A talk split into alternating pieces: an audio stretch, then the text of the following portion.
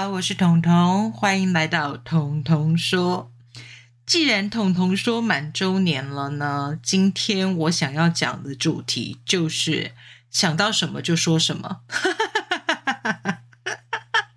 我我有准备主题了，但是我真的觉得今天应该要录的这一集就是想到什么就说什么，所以也就是呢，今天的彤彤说没有所谓的主题，然后我应该也不会认真的剪接，就让它完全自然的呈现，包含我吃螺丝啊，包含我口齿不清啊，包包含。包含我的发音不正确。好，既然今天是想到什么就说什么，那我就畅所欲言。其实呢，在一开始成立“彤彤说”这个频道、这个节目之前呢，我是对 Pockets 一点点的认识都没有的，很荒谬吧？我会认识 Pockets 这个频道、这个节目的播送方式，其实来自于一位我大学时代的学妹。我们在某个欢唱的 App 上面不小心相认了之后，然后聊起来她在做的一些事情。然后当时他经营了一个 Pockets 的节目，我就好奇啊，Pockets 到底是什么东西呢？后来他说就是聊聊天、说说话，然后呃，就类似广播节目说故事的概念。我就觉得哎，好像挺有趣的哦。你知道，我大学的时候主修的是表演嘛？那既然会主修表演的人，是一定有一些表演欲的。这一点我从来没有否认过。好，既然有所谓的表演欲，然后我觉得我的声音应该还堪用，所以我就觉得，嗯，好像是可以来玩一玩这样子的形态，接触这样子的播放，哈，播放接接触这样子的一种播放形式。那一开始是学妹找我，想要跟我一起共同进行一集节目，让我成为那一集节目的嘉宾。但不知道后来为什么，准备着准备着准备着，我就突然间开始改写了童话变奏曲。那也就是彤彤说一开始最当初的一个单元，叫做童话变奏曲。童话变奏曲这个系列呢，基本上就是。改写各式各样你耳熟能详的经典童话，然后我要把它想出一个不一样的结局，我要把它结合成另外一个新的故事，所以那也可以算是我的另外一种创作，因为我以前没有试着这样改编过故事，虽然经常会乱改人家的结局。所以我就善尽了乱改结局这样的风格，然后完成了童话变奏曲系列的十集节目，当然是穿插着进行。因为童话变奏曲对我来说，真的完成度是有点难的，因为它需要录音，需要改写，需要剪接，需要配音，需要音效，需要呃片头曲，所有的一切都是。全新的、没有接触过的，然后就发现，我大学时代虽然念的是戏剧，但我们主攻的是舞台剧，好吗？所以对于这种影像类啊，或者是声音类啊，我其实真的是比较欠缺、比较弱项的。好，不管怎么样，既然彤彤说开录了，然后我就要想一些新的单元，因为我知道我不可能。从头到尾都只做童话变奏曲，那我的脑细胞会死光光。现在脑袋没有那么好，所以呢，我就想了童童的天马行空啊，童童的达克问呢。彤彤答课问是因为我以前在出书的时候会有所谓的读者来函，然后那个时候他们常常会跟我讨论到一些生活上的问题，或者是嗯在罹患忧郁症、躁郁症这期间遇到的吃药的问题啊，或者是心态抗拒的问题啊，或者是生活上不知道该如何和别人相处的问题。当然，里面也包含一些很沉重的议题，比如说有人就想像我之前说的，想脱队，然后哇，刚刚有一个好大的音效进来，但我不要剪掉，我要你们知道，这就是我平常经常会遇到的状况，在录音的时候。好，我继续想到什么说什么，然后我就想，哎，既然是这样的话，在童童说里面，其实也可以成立一个童童答课问，也就是我跟听众之间可以有一些交流，然后有一些嗯互动。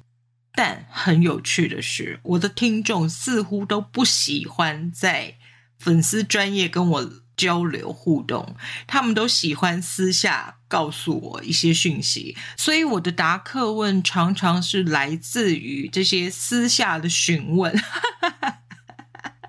这就是为什么大家看到粉丝专业基本上没有什么留言。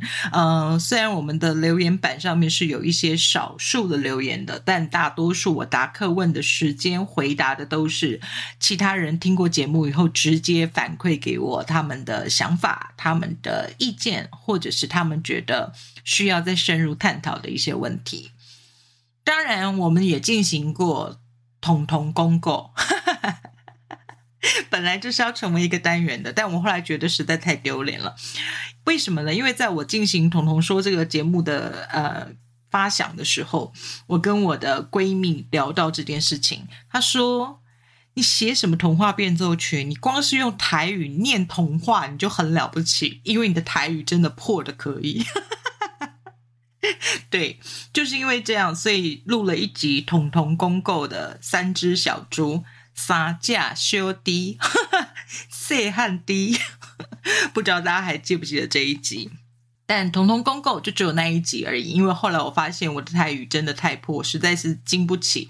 最重要的是，我突然间发现，在博客来里面居然有一本有声书是用台语念的《爱丽丝梦游仙境》。人家都做成有声书了，你知道吗？那我的程度怎么可能跟得上呢？虽然我在用台语讲故事的时候只是好玩，只是有趣，希望让大家笑一笑，但这个冲击性太大了，所以我后来不敢再尝试。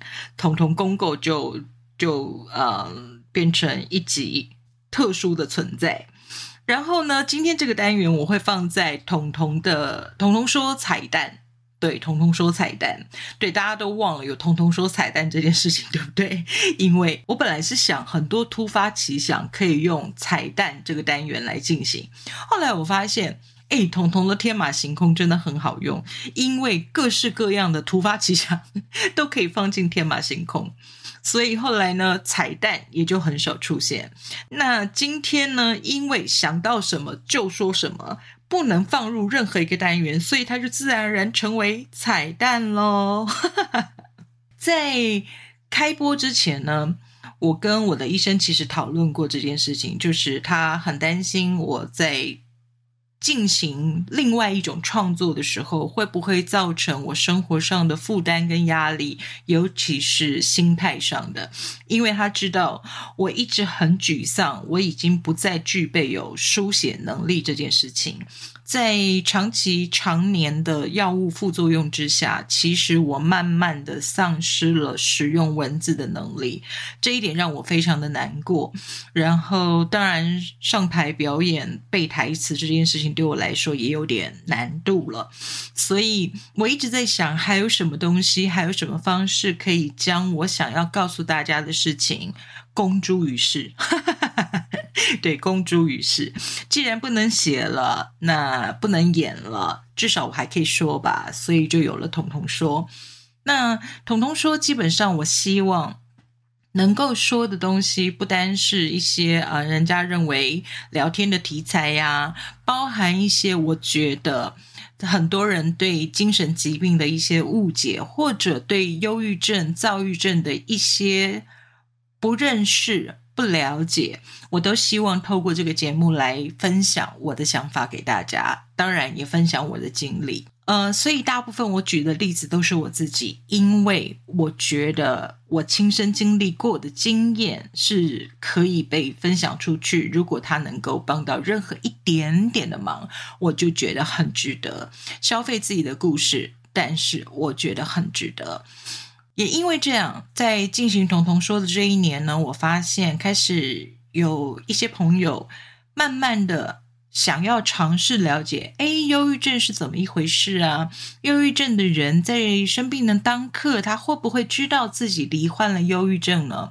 面对这样子的回馈的时候，其实我心里都是暗自窃喜的，因为这就是我的目的，达成目的的窃喜。对，因为。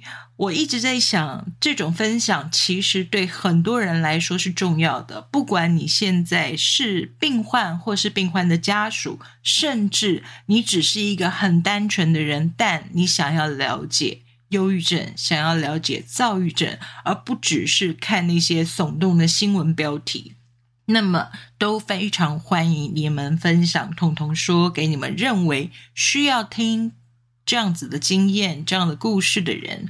或者是你觉得这些经验跟经历可以对彼此有一些帮助，我都觉得非常欢迎大家分享，非常欢迎大家分享。你看，就是口齿不清嘛。好，今天我决定就是这么轻松的说话，这么轻松的不想剪接，尽量不剪接。然后，所以也不会有所谓的配乐哦。然后，嗯，彤彤说满一年了，这是我当初开播的时候跟我自己的约定。我跟我自己说，既然要做节目，不对，我跟医生说，既然我要做节目，我想跟自己有一个约定，我希望自己至少做满一年，而不只是一时的心血来潮。我想要证明，这不是我在造起，不是在。躁症发作的时候，突发奇想，想要自我感觉良好的完成的一个东西，而是我真的有一些想法想要和大家分享。这就是彤彤说的由来。但是我们不会只讨论忧郁症跟躁郁症啊，我们会聊一聊一些呃有趣的话题、严肃的话题、生活中里好笑的事情，就比如说烧腊店的老板娘。哎，现在烧腊店的老板娘很爱我。如果你们不知道这是什么故事的话，欢迎去听《烧腊店奇谈》这一集，还是打广告有没有？好，我想今天录的时间应该够长了，大概有十三分钟以上的时间，剪接过后至少也有十二分半吧。所以不要再说我录的短喽，那我会继续努力的。彤彤说：“继续努力的说给大家听，希望你们不要觉得厌烦，也希望你们能够持续继续保持收听的好习惯。你看洗脑吧，跟你们说收听是好习惯。好，今天的彤彤说就在这么轻松的氛围之下要结束了。那我们下一集彤彤说会说什么呢？”让我想一想，我们还有读书会呢，对吧？好，彤彤说，我们下次再见喽，拜拜！谢谢你们听我的胡说八道，拜拜。